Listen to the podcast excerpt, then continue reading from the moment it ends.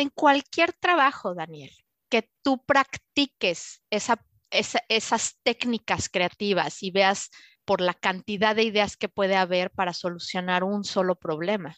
Y esto te da herramientas en la vida para ver el cómo sí, el tan anhelado cómo sí de muchas empresas. Busca el cómo sí. Y para buscar el cómo sí necesitas atreverte a pensar diferente. Lo que pasa es que a la gente no le gusta pensar, Daniel. Es más fácil no pensar.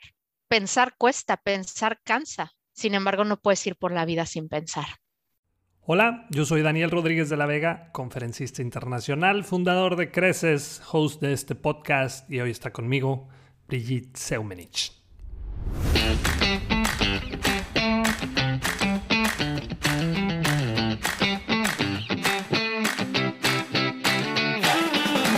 Bienvenidos a Bueno, Bonito y Valioso, donde queremos ayudarte a encontrar tu valor en el mercado y que puedas de una vez por todas dejar de competir solo en precio. Hace unos días tuve la oportunidad de conversar con una gran persona y una gran mujer. De esas personas que lo que piensan, dicen y hacen coinciden. Brigitte es conferencista internacional, destacándose en foros como México, Estados Unidos, varias partes de Latinoamérica, Europa y Asia. Es fundadora de la consultoría Mercato, autora del libro DC a la vida profesional, es columnista en varias revistas a nivel mundial, colaboradora en Radio Imagen, tiene su propio podcast, Yo me encargo, donde habla sobre negocios de una manera muy clara, sencilla, pero sobre todo muy práctica. Es mamá, esposa y también una persona sumamente creativa y movida. Estoy seguro que vas a disfrutar bastante este episodio con Brigitte, donde hablamos principalmente sobre innovación y creatividad en la experiencia del cliente. Comenzamos.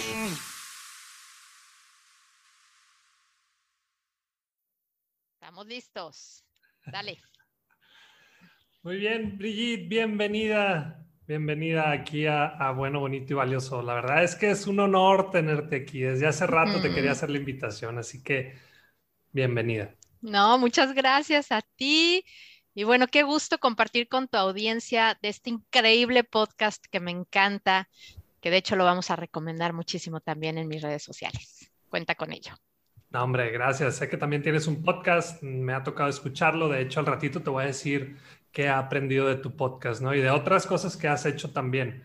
Porque sé, sé que eres una persona muy activa. Sé también, por ejemplo, ahorita que andas de viaje, en un viaje familiar, y, te agradezco mucho que te hayas tomado el tiempo de platicar, ¿eh?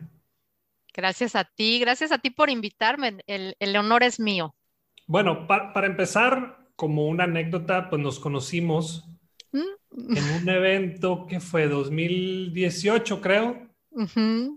En un evento... No recuerdo bien qué año, pero sí, y me acuerdo de esa anécdota y también la quería contar. dale, dale, dale. No, nomás voy a contar la, anécdota de que nos conocimos en, en, Guanajuato. Así es. En un evento de Amexme. Y, y, la verdad es que yo siempre busco, cuando me invitan a un congreso a dar una conferencia, me gusta mucho pedir ser no el primero, ni el segundo, ni el tercero, sino el casi, casi que el último. ¿Por qué? Porque me gusta ver las otras conferencias. Muchas veces me ha tocado yo ser el primero y casi, casi que me despachan inmediatamente y ya no me toca ver a los demás. Y me gusta mucho aprender de las personas con las que me toca trabajar, ¿no?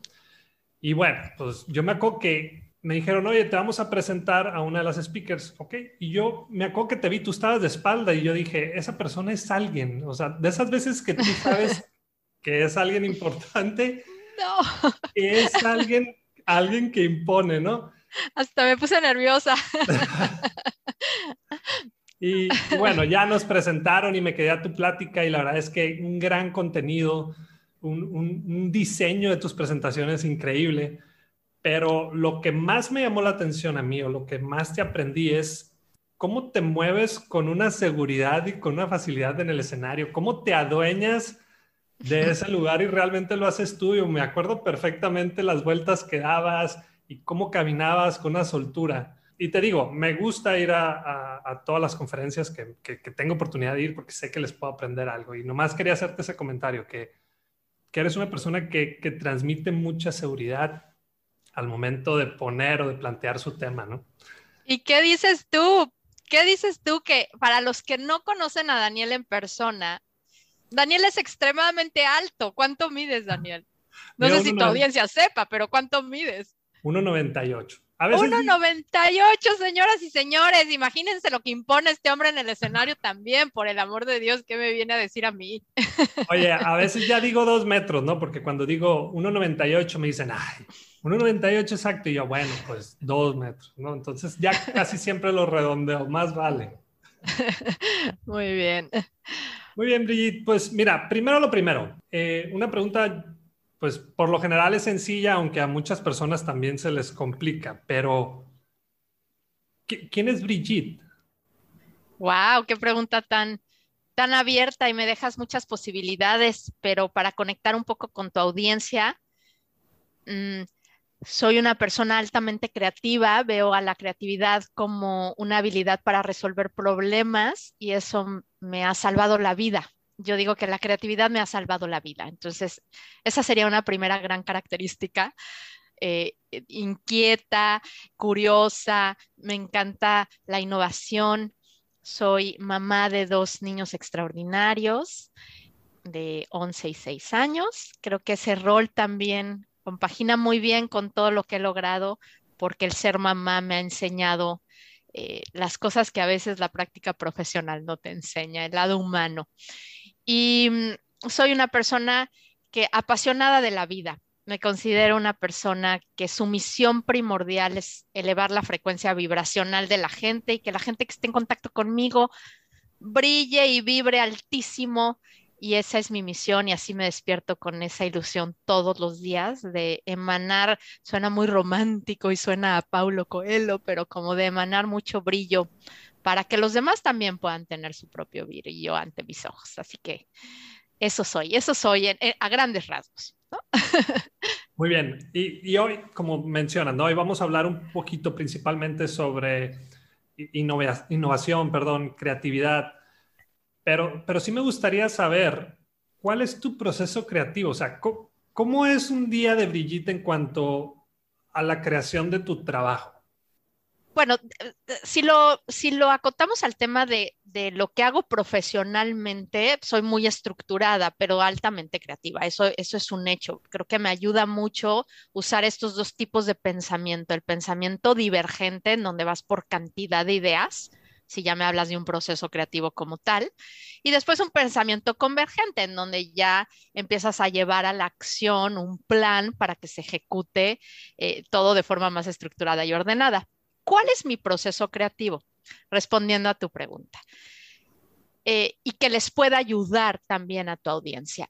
Lo importante es tener un problema, un reto, una oportunidad, un obstáculo en tu vida profesional o personal. Y lo que yo hago es que establezco ese reto que tengo en forma de pregunta. Y siempre inicio con el cómo podría. ¿Cómo podría incrementar mis ventas 80% el año que viene, ¿no? ¿Cómo podría eh, eliminar la rotación de personal? ¿Cómo podría sorprender a mis clientes en cada interacción que tienen conmigo? Entre más específica sea tu pregunta, más rápido vas a llegar, ¿no? A la idea ganadora. ¿Cuál es el error que cometen muchas veces o cometemos? Y es que queremos llegar de la pregunta inicial a la respuesta en un tristras. Y nos perdemos precisamente esta oportunidad de pensar de forma creativa. Entonces, en una segunda instancia, ya que tienes establecido, en este caso, yo sé que te oye mucha gente dedicada a las ventas, pongamos el ejemplo de cómo puedo incrementar mis ventas, no un 80%, porque es, porque es poco realista, pero a lo mejor un 10% el año que entra. Y entonces vas por cantidad de ideas. Y aquí se vale todo, todo, Daniel. Se vale pensar en lo imposible, en lo ridículo, en lo chusco, en lo en lo que no ves viable, en los pocos recursos que tienen, eh, bueno, o en los muchos recursos, tienes que pensar en todas las posibilidades. Y ahí, ahí es donde entran muchas técnicas de creatividad muy útiles. Y después ya empiezas a categorizar las ideas que se parecen y después ya entras al proceso, como te decía, de pensamiento convergente, en donde ya pones indicadores y empiezas a evaluar tus ideas. Pero lo más rico aquí es entrar a esta posibilidad infinita de ideas. y ahí es donde, donde yo disfruto mucho el, el, tema de la creatividad, en que puedes tener un abanico cuando no se te cierra el mundo. Creo que va desde ahí, que no se te cierre el mundo en la generación de ideas. Excelente. Pero la creatividad e, es algo que se practica, o sea, se tiene que practicar. Te lo pregunto porque yo creo que los, los que tenemos hijos, nos damos cuenta que los niños son muy creativos. O sea, tú les das una caja de cartón y hacen con una caja de cartón maravillas, ¿no? Pero siento que conforme vamos creciendo, esa creatividad como que se va, no sé si apagando o, cerrando o no sé cuál sea la palabra, ¿no? Pero como que se nos hace mucho más difícil resolver un problema. Se nos cierra el mundo, se nos acaban las ideas. ¿Y por, por qué sucede eso? O sea, ¿Es algo que se tiene que practicar? ¿Es algo que tenemos que desarrollar? ¿Es una habilidad o, qué? Es Exactamente, es una habilidad con la que todos nacemos, pero desafortunadamente conforme vamos, va pasando el tiempo y vamos viendo que hay ciertas fórmulas que nos funcionan bien para tomar decisiones, nos arraigamos a ellas o simplemente eh, nos, creemos poco creativos, siendo que todos nacimos creativos. Somos creativos, como lo dices tú, por naturaleza, desde niños. Tony Busan, el creador de los mapas mentales, dice que los niños utilizan en, un promedio un 95 a un 98% su habilidad creativa y los adultos apenas la utilizamos un 20%. Eh, nos gusta copiar las fórmulas, nos gusta imitar, eh, nos da mucho miedo ser creativos, creemos que las respuestas ya están dadas por alguien más y ese es el camino que hay que seguir. Siempre les pongo un ejemplo de cuando yo trabajé como gerente de compras en la industria automotriz y llegaban los de recursos humanos y me decían, ya tenemos el perfil ideal para el comprador que estás buscando. Habla alemán, estudió ingeniería, ¿no? Y todo muy adecuado a, la empresa en donde yo estaba. Eh, tiene una maestría y yo, ¿y qué tan creativo es esa persona? Creativo, Brigitte. Eso que tiene que ver con compras. Y yo que si no llega el pedido a tiempo, me van a dar 10 caminos para no parar la línea de producción. Que no se les va a cerrar el mundo, que van a tener esta posibilidad de ver más opciones. Entonces, es una habilidad. Yo no soy más creativa que ninguno de ustedes. Simplemente tengo más desarrolladas las técnicas creativas que me permiten llegar a más cantidad de ideas y atreverme un poco a arriesgarme a romper los juicios. Un ejercicio que les pongo normalmente en mis sesiones es, cuéntame 20 formas para enamorar una vaca. Y de repente me dicen, 20 formas, pero no, ¿de qué me hablas? Pues de eso, ¿no? O imagínate que 20 formas para lanzar a un elefante de paracaídas y es romper el juicio. Y por más, entre más loco suene, mejor, porque eso te permite ser más flexible de pensamiento. Oye, a ver, y, danos algunas respuestas que te hayan dado así que, estén bastante. Ah, de enamorar una vaca, hacerle piojito, ¿no? Pero después empiezan con lo típico de enamorar a una persona, llevarle flores, llevarle serenata y, y es increíble como si llegan a las 20 posibilidades para enamorar a una vaca. Era nada más romper estos, estas creencias que tenemos de que no se puede enamorar a una vaca, ¿no?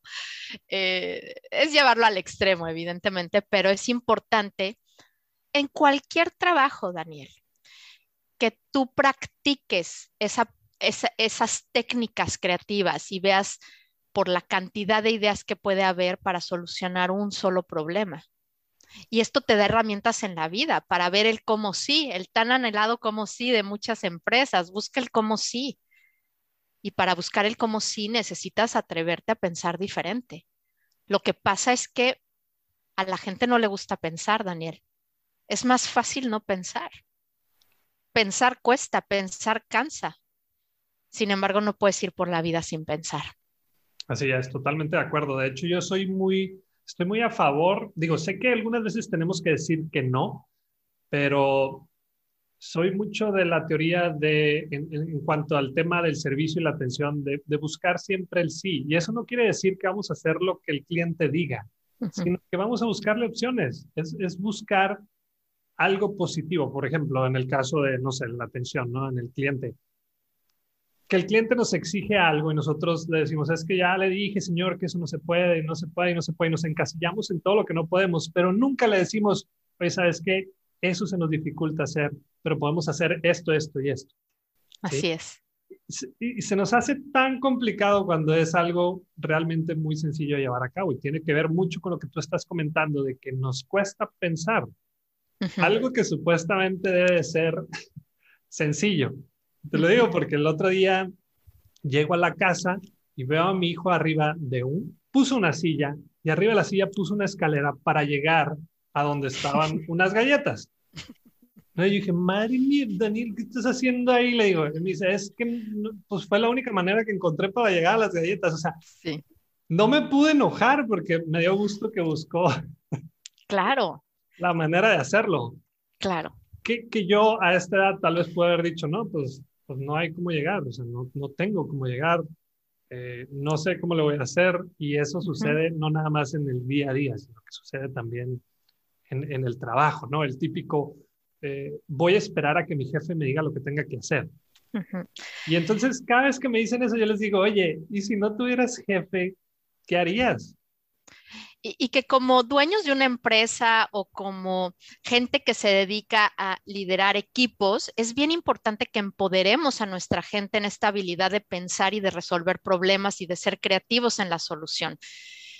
Ahora hablabas del tema de servicio al cliente, de atención al cliente, y si hay algo que a los clientes nos molesta es cuando de verdad a la persona que está del otro lado se le cierran las puertas o las posibilidades para poder ayudarnos a resolver la situación que tenemos. Hay muchas situaciones que están fuera de nuestro control cuando atendemos a otros, pero siempre está en nuestras manos el poder dejar en el otro una sensación de di, lo más que pude, hice lo más que pude, aquí estoy, no me voy. Eh, los, los, grandes momentos de quiebre en las relaciones cuando damos una atención al cliente es cuando nos sentimos abandonados como clientes. Es cuando alguien te ignora, que es diferente al abandono, porque en el abandono ya habrá un primer contacto. Tú hablaste, pediste información, quisiste resolver tu problema, te canalizan a otra área y de repente ya nadie te contesta. Y ahí es donde surgen estas, estas eh, situaciones estresantes entre el cliente y el vendedor. Otra situación es el, el que te ignoren. Entonces, siempre está en nosotros el poder de darle una solución al otro para hacerlo sentir bien, para hacer sentir que diste tu 100%. Aun cuando la empresa eh, no pueda darle una, una solución como tal, nosotros sí podemos siempre. Sí, totalmente de acuerdo. Y, seguido pongo este ejemplo, ¿no? De una vez que pedimos una pizza y llega la pizza y yo la abro, o sea, ya la había pagado, ¿no? Al repartidor, la abro y le digo, oye, esta no es mi pizza. Y me dice, ah, yo no sé, yo no me reparto. Eh, y se fue. Sí, sí, sí, sí. Y entonces yo, no me enojo, ¿no? Porque a esto me dedico y la verdad es que cuando utilizo como ejemplos, pero todos los que están conmigo pues sí se molestan y ya les digo, mira, este, déjenme que suceda la situación porque es trabajo para mí. Pero siempre analizo los casos y, y, y a la conclusión que llegué ahí es que todos tenemos dos trabajos en, cualquier empresa. Uno es el, trabajo para el cual fuimos contratados y el otro es hacernos cargo del cliente sin importar el puesto que desempeñemos. Exacto. Todos formamos parte de esa cadena de valor que se llama servicio. Y también, si nuestro trabajo no es atender directamente a un cliente, pues sí es atender a quien sí lo hace. ¿no? Y todo eso tiene que ver con, con, lo que comentas. O sea, hay mucha diferencia entre no querer y no poder, porque también entiendo que muchos de los empleados, muchos del personal, muchas veces también tienen atadas las manos. Sí. Y no tienen opción, o sea, y, y, también yo que me dedico a eso lo entiendo, pero mucha gente, cualquier cliente normal, pues es donde empieza el problema, ¿no?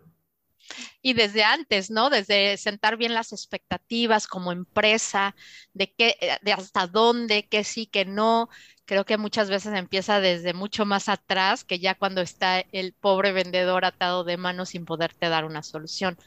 Siempre está la educación de por medio, la posibilidad de hacer sentir bien al otro, de actuar con espíritu, yo digo que de buena voluntad, de ser amables. La palabra amable viene del, origen latín amabilis, que significa ser digno de ser amado. Entonces, eh, eh, suena muy elevado, pero al final es, es muy cierto. Cuando tú eres amable, eres digno de ser amado por otro, si lo ves al revés.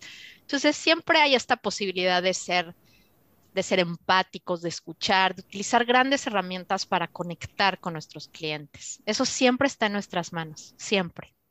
Sí, mira, el otro día me decía alguien, es que Daniel, yo voy a tratar al cliente como él me trate a mí. Y yo, ah, canijo, le dije, pues eso es como si tú me, como si tú le dijeras a tu hijo, oye, hijo, sé un buen hijo para que yo sea un buen padre. o sea, pues no, es al revés. Tú eres el interesado. Sí, pues claro. Debe, comenzar por ti, ¿no? Y que es un gran valor y una gran ventaja competitiva hoy en día el poder ser un referente en servicio al cliente y en, generar experiencias a nuestros clientes, porque, porque es lo que nos diferencia de otras empresas y lo que nos hace únicos y muchas veces si lo hacemos bien, el cliente se queda. Si lo hacemos mal, perdemos muchísimo más. E, es increíble cómo la gente en un segundo se va con la competencia por un mal servicio. Y a veces es el primer contacto que tienes con la marca. Puede ser que llegues a un lugar y es la recepcionista de la empresa y él cambia toda la percepción que tienes de la marca, aunque la publicidad en los espectaculares te diga otra cosa. Es la persona en la caja que te atiende. Y yo digo, ¿cuánto? cuánta inversión la de las empresas en traer al cliente al lugar, al punto de venta, ahí a comprar, a desembolsar y lo echan a perder todo porque no pueden ni siquiera verlos a los ojos, ¿no? Es un ejemplo simple, pero, pero muy poderoso. Claro, es muchísimo más caro conseguir un cliente nuevo eh, que mantener también a los que ya tenemos, pero cuesta muchísimo conseguir un cliente y nos toma unos cuantos segundos pues perderlo. Así es. Oye, no sé a qué te referías la anécdota que ibas a contar, pero creo que vamos por el mismo tema. No sé si tú quieras hacer algún comentario al respecto. Bueno, yo tengo el recuerdo de cuando nos conocimos, que eh, yo estaba de vacaciones precisamente con mi familia en Vallarta, voy a tratar de hacerlo lo más breve posible tenía que viajar al Bajío, justamente a Guanajuato, a dar la conferencia al foro en el que tú también participaste, y tenía que regresarme a Vallarta porque había dejado a mis hijos encargados. Era así como, ahorita regreso, voy al Oxxo, ¿no? Pero era tomar avión, llegar y regresarme. Iba yo muy feliz ya de regreso al aeropuerto junto contigo y la persona encargada del Congreso y me llaman por teléfono para decirme que el vuelo se había cancelado. Perdida en el Bajío, digamos, ¿no? Y, me acuerdo que tú y yo platicamos, ¿no? De cuál podría haber sido la respuesta correcta de la línea aérea en ese momento, porque se lavó las manos al grado tal, señoras y señores que están escuchando, que le tuve que decir así al de adelante de mí de la fila, le toqué el hombro y le dije, oye, ¿tú a dónde vas? Porque oí que traía coche. y me dijo, yo voy a Celaya. Y yo, llévame a Celaya. No, no me importa, yo aquí no me quedo perdida.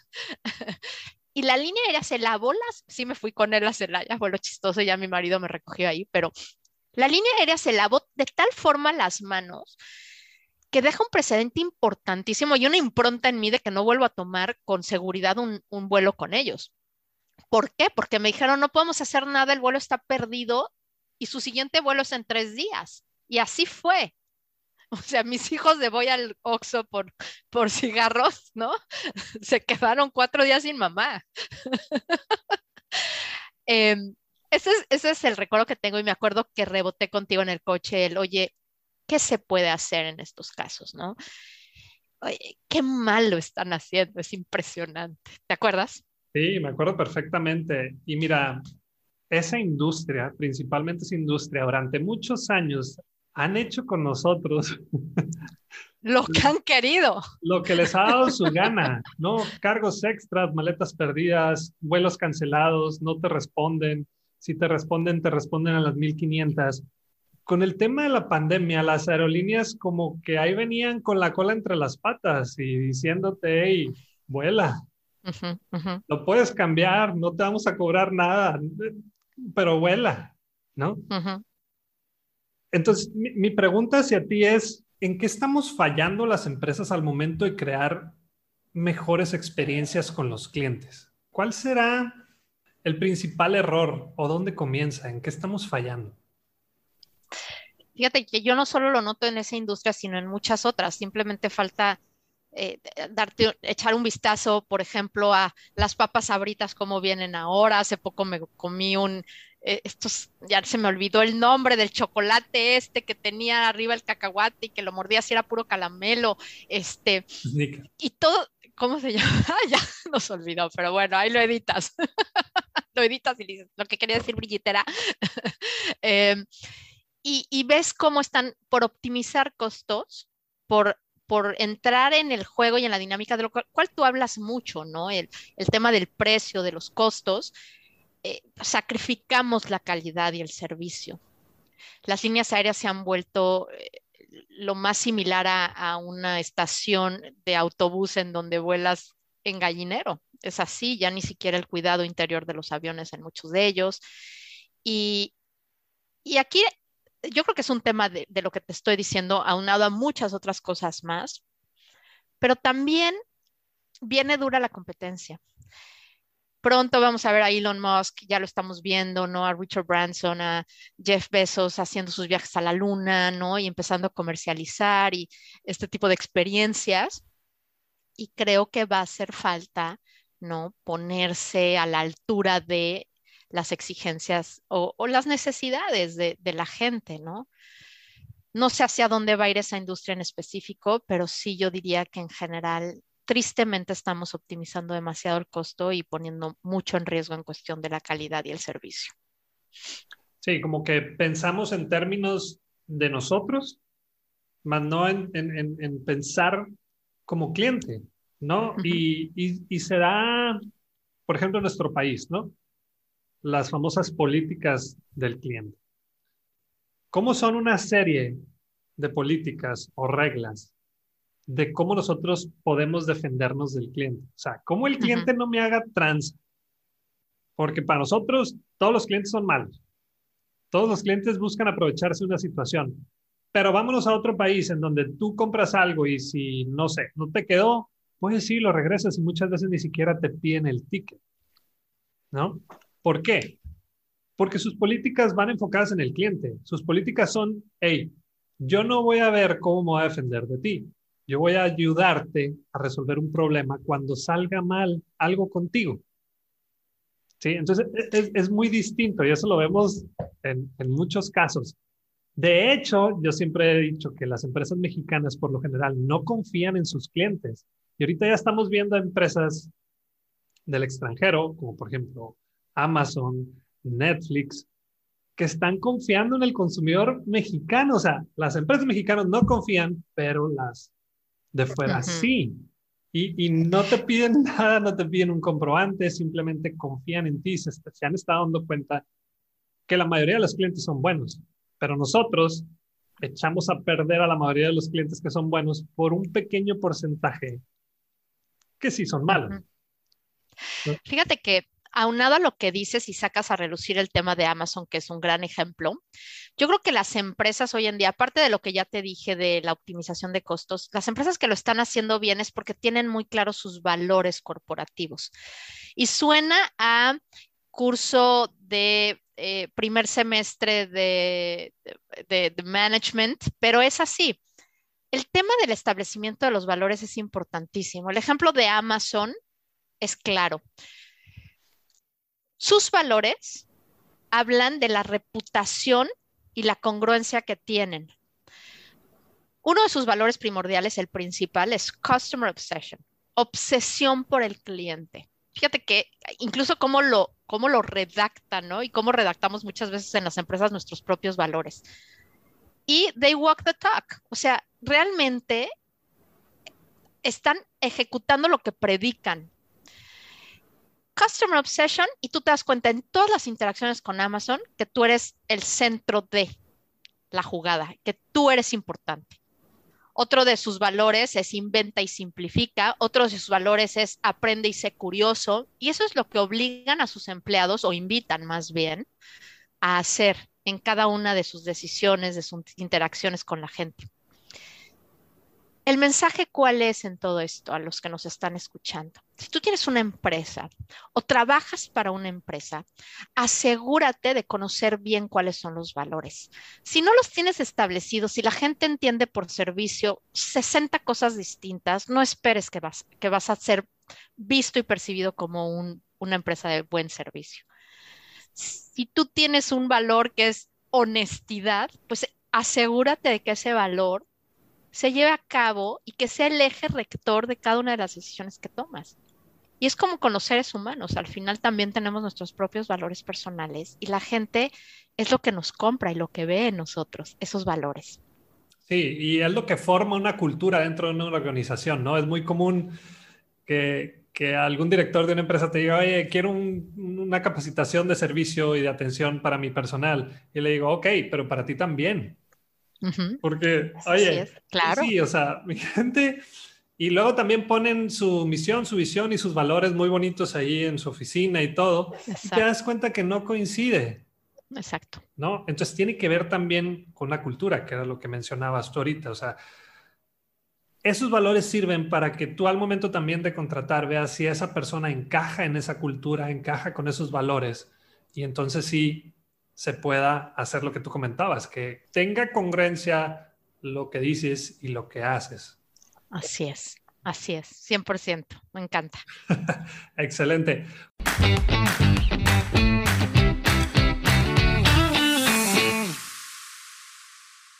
Por cierto, si no te inscribiste al taller bueno, bonito y valioso durante la preventa privada, no te preocupes porque ya está disponible la preventa pública. No es el precio más accesible, pero sí el intermedio.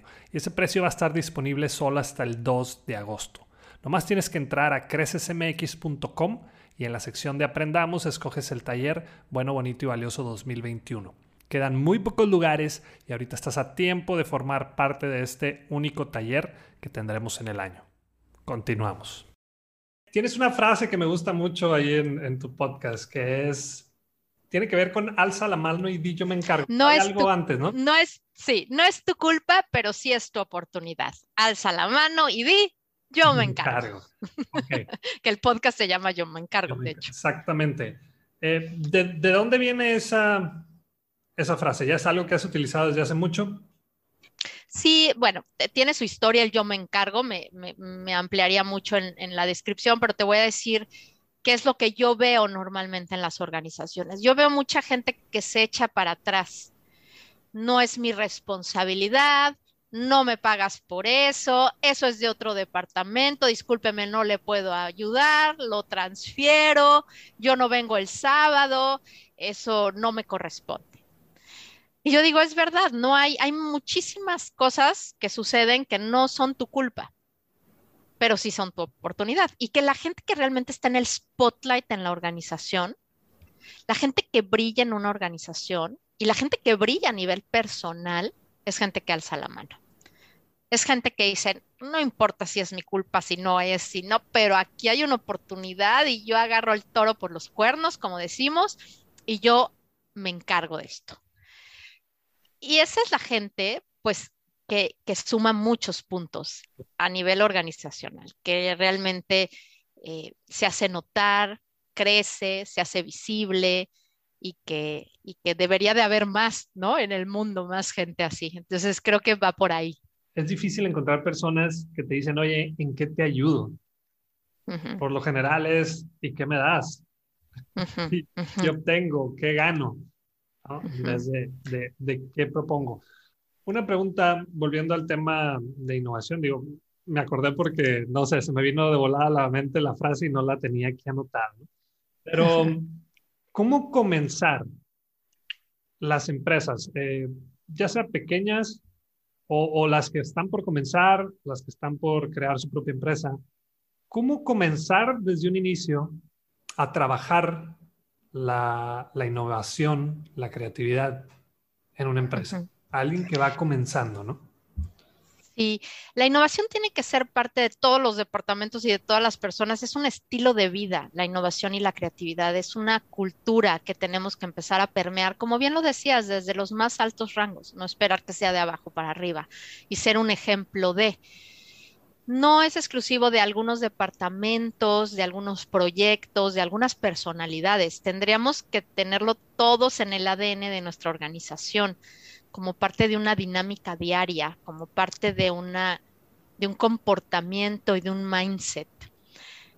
¿Cómo hacerlo? Abriendo espacios en donde la gente se atreva a probar, no ser tan rígidos en nuestra evaluación de los errores, ver los errores como aprendizajes. No voy diciendo que vayan equivocándose todo el tiempo, pero sí que seamos más flexibles en la crítica hacia el error y lo veamos desde otro lado. Generar eh, esta convivencia entre grupos multidisciplinarios, el poder mezclar áreas con áreas para generar soluciones e ideas esto le da mucha frescura y mucha amplitud a la perspectiva de un problema. Yo en mis sesiones hemos invitado niños, como ahora mencionabas a tus hijos, porque nos dan ideas y soluciones diferentes y nos obligan a ir por esa cantidad de ideas distintas y lo ven todo de diferente forma. A veces el que está en la línea de producción tiene la solución, pero no le has abierto el espacio para comunicarla. Eh, atreverse a jugar, tener espacios en donde la gente pueda poner a prueba el juego, porque en el juego se desarrolla mucho la confianza y no puede haber una cultura de innovación si no hay confianza en los líderes, en la gente con la que trabajas. Em, eh, eh, romper, como te decía, los paradigmas y los juicios de que así tiene que ser. Y buscar estos espacios también programados para las sesiones de generación de ideas, de brainstorming eh, que la, la, gente se esfuerce un poco a pensar, a, pensar diferente, a ir por ideas. Pues creo que eh, me, ya me fui por varias variantes, pero todas ellas si las pueden incorporar generan, eh, generan una cultura sólida de innovación. Hoy en día hay muchas empresas que lo están haciendo bien, sin lugar a duda. Sí, fíjate, me tocó estar en una sesión, pues ellos le llaman sesión, sesión de ideas, ¿no? En donde se busca pues de cierta manera la creatividad de las personas eh, y que el negocio pueda ir creciendo innovando.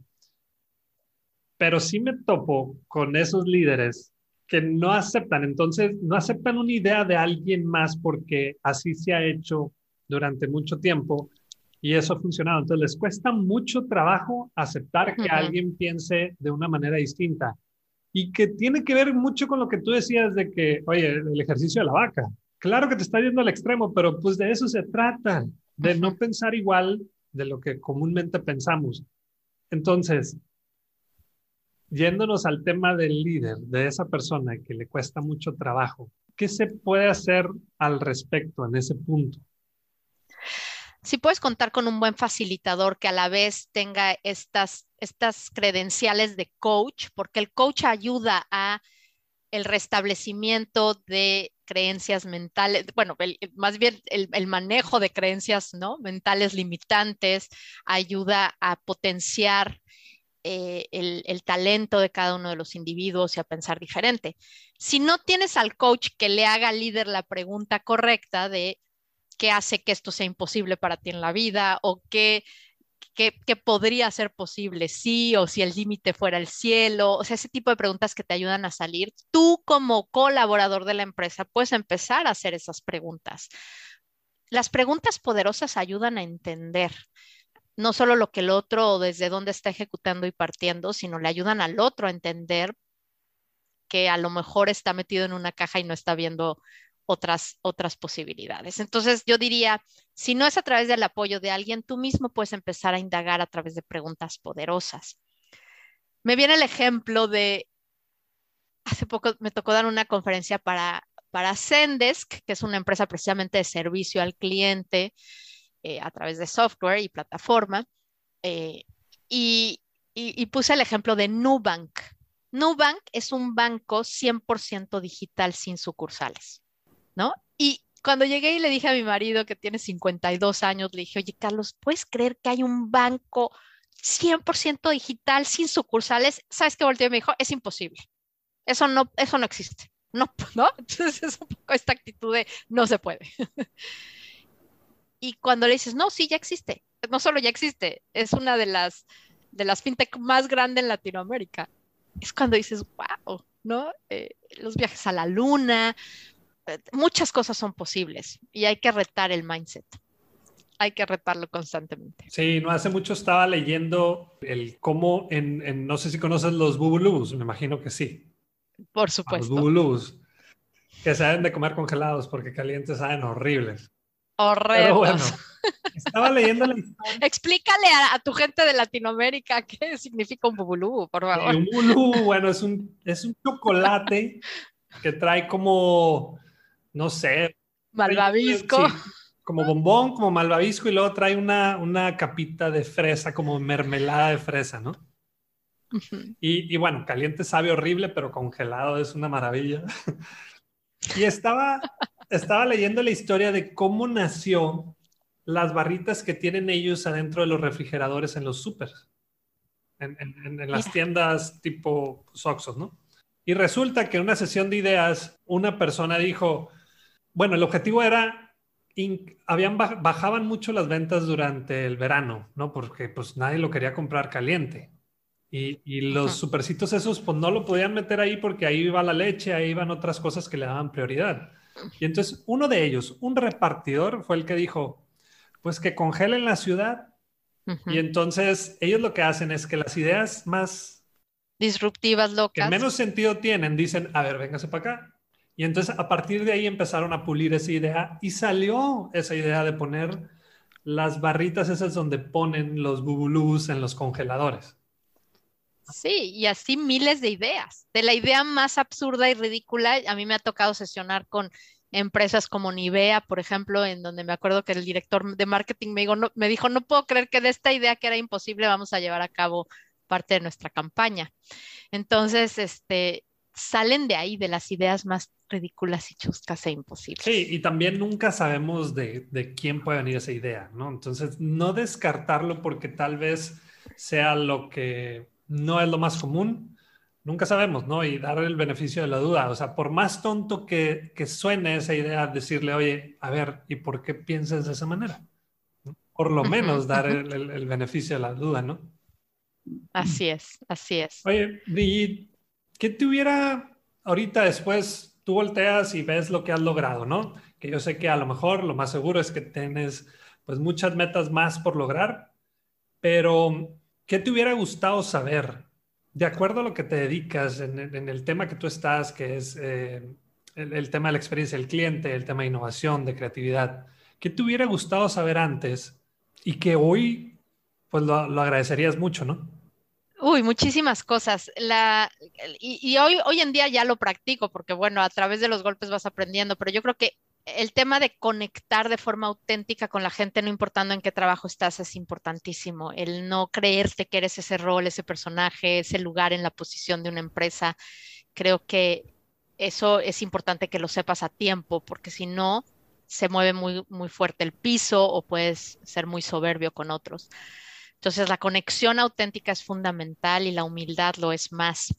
El ser humilde y bondadoso con la gente cuando subas, porque no sabes a quién te vas a encontrar abajo cuando bajes. Entonces, ese tema me, me hubiera gustado también saberlo. El tema y la importancia de hacer preguntas e interesarte y escuchar a los demás también es importantísimo. El ver más con, buen, con espíritu de buena voluntad, me gusta ese término, las relaciones y las conversaciones que tienes con otros, en lugar de estar probando, ¿no? Y tratando de ganarte un lugar a través de el uso sobresaltado del poder. Eso también es importante.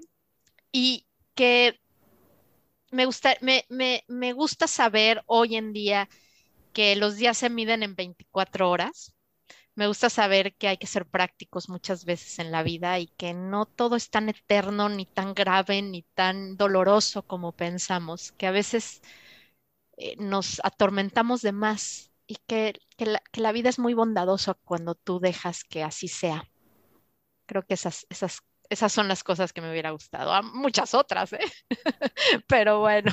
Sí, obviamente yo creo que nos hubiera gustado saber muchísimas cosas, pero también siento que es padre el no saber muchas cosas, ¿no? Porque, por supuesto, pues las vas aprendiendo conforme vas avanzando y es parte del, del carácter que te va formando, ¿no? Otra pregunta, danos tu mejor consejo para una persona que quiere empezar su carrera como, pues en, en lo que tú estás, ¿no?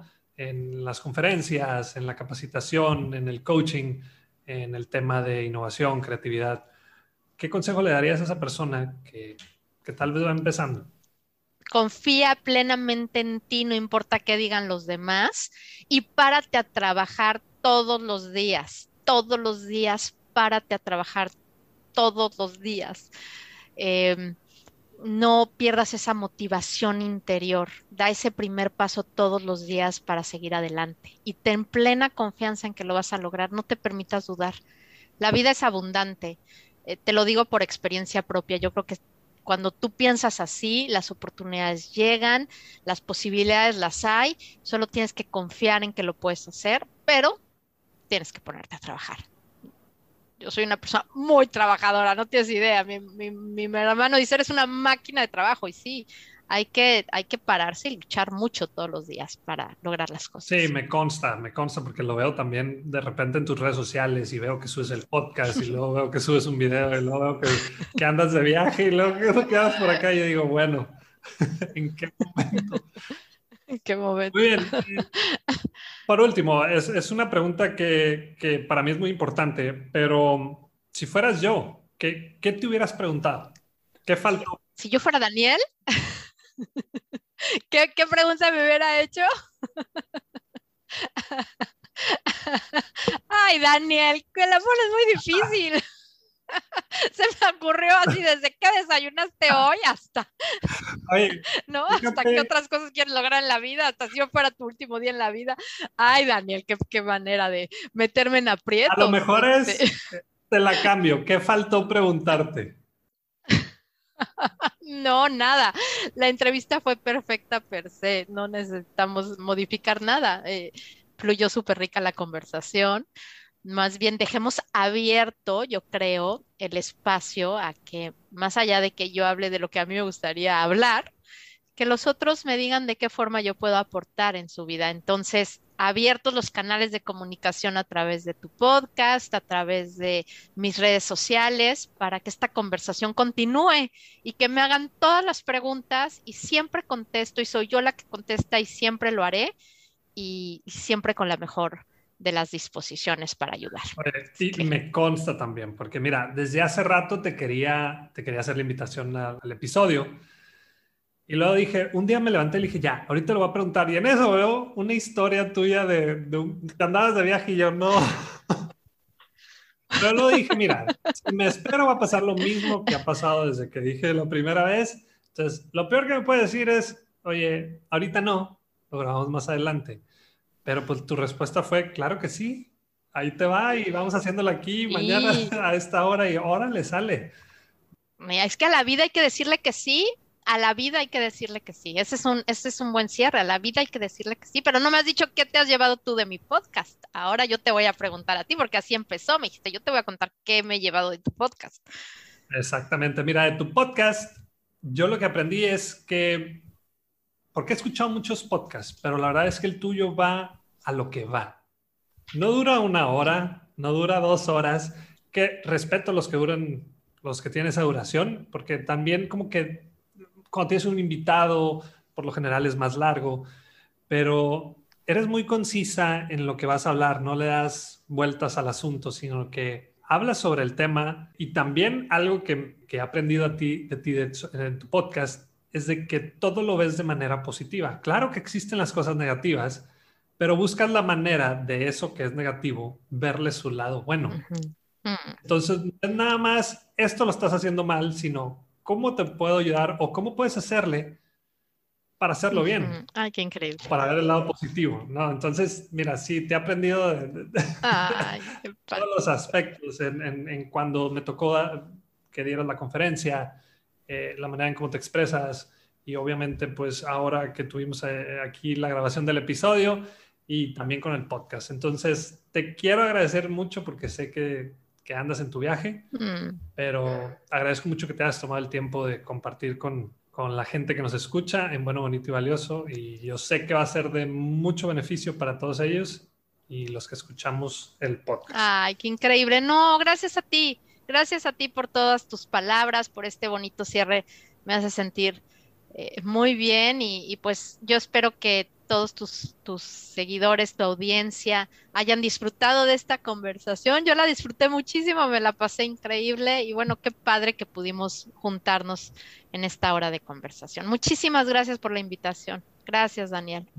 Gracias a ti. Nada más, por último, ¿cómo te pueden contactar en redes sociales? Pues mi nombre es impronunciable, como se podrán dar cuenta, lo van a tener que buscar en el episodio. Bien, espérame, si te has dado cuenta, no he mencionado, no he dicho tu, tu apellido porque me cuesta trabajo y créeme que lo, que lo entrené, lo vi en videos, en tu, en tu podcast, pero... yo creo que, es bueno y malo, ¿eh? Es bueno y malo para mi marca personal porque, ay, esa, ¿cómo se llama esta chava? ¿Cómo se llamaba? Y no se acuerdan, pero bueno, ya que se acuerdan, ya saben y soy la única. Entonces, eso es bueno. Em, Brigitte, soy Menicht. Si son de Alemania, sería Brigitte Soy Menicht.